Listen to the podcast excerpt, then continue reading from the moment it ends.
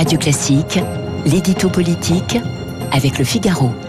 8h15 sur l'antenne de Radio Classique, l'édito politique avec Guillaume Tabar. Bonjour Guillaume. Bonjour Renaud. Le débat sur les retraites commence aujourd'hui à l'Assemblée nationale. Elisabeth Borne a fait une concession hier sur les carrières longues. Est-ce que ça lui garantit le soutien suffisant pour que sa réforme soit votée?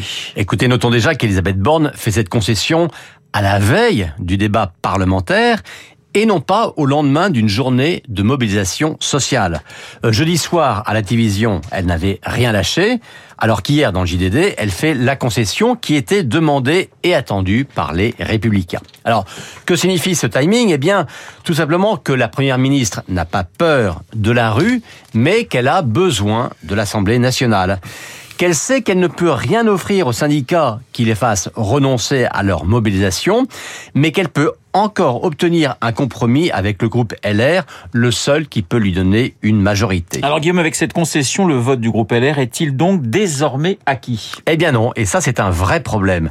Et le problème d'ailleurs n'est pas qu'Elisabeth Borne n'ait pas fait ce qu'il fallait pour obtenir le soutien de la droite, elle a été aussi loin qu'elle pouvait, mais que LR est divisé sur le sujet et que l'engagement du président du parti, Éric Ciotti, ne suffit pas à garantir le vote unanime des députés. Alors pour résumer, il y a deux lignes à LR.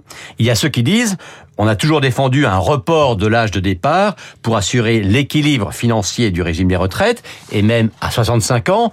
Donc soyons cohérents, soyons responsables et votons la retraite à 64 ans. Euh, c'est ce que disent un Bruno Retailleau, une Valérie Pécresse, un Laurent Wauquiez, même si celui-ci en ce moment se montre assez silencieux. C'est aussi ce que dit Nicolas Sarkozy. Et puis, il y a ceux qui veulent se ciseler un profil social et qui se montrent plus soucieux de la justice de la réforme que de son impact budgétaire. Euh, c'est le cas de Xavier Bertrand et au parti et à l'Assemblée, cette ligne est portée par Aurélien Pradier. Lesquels sont majoritaires à droite?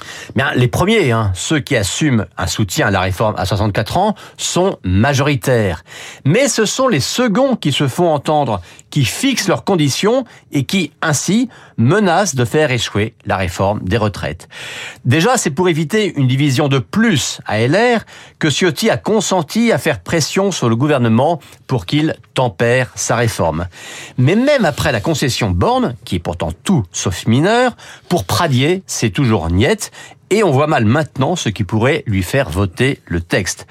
Donc la question c'est combien de députés feront comme lui?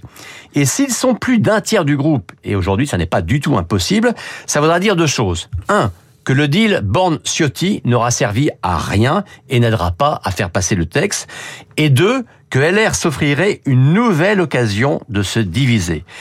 Et à l'arrivée, avouez qu'il serait quand même assez stupéfiant qu'une vingtaine de députés LR minoritaires réussissent davantage à planter la réforme que 2 millions de personnes dans la rue. L'édito politique signé Guillaume Tabar tout de suite, Guillaume Durand et les stars de l'info.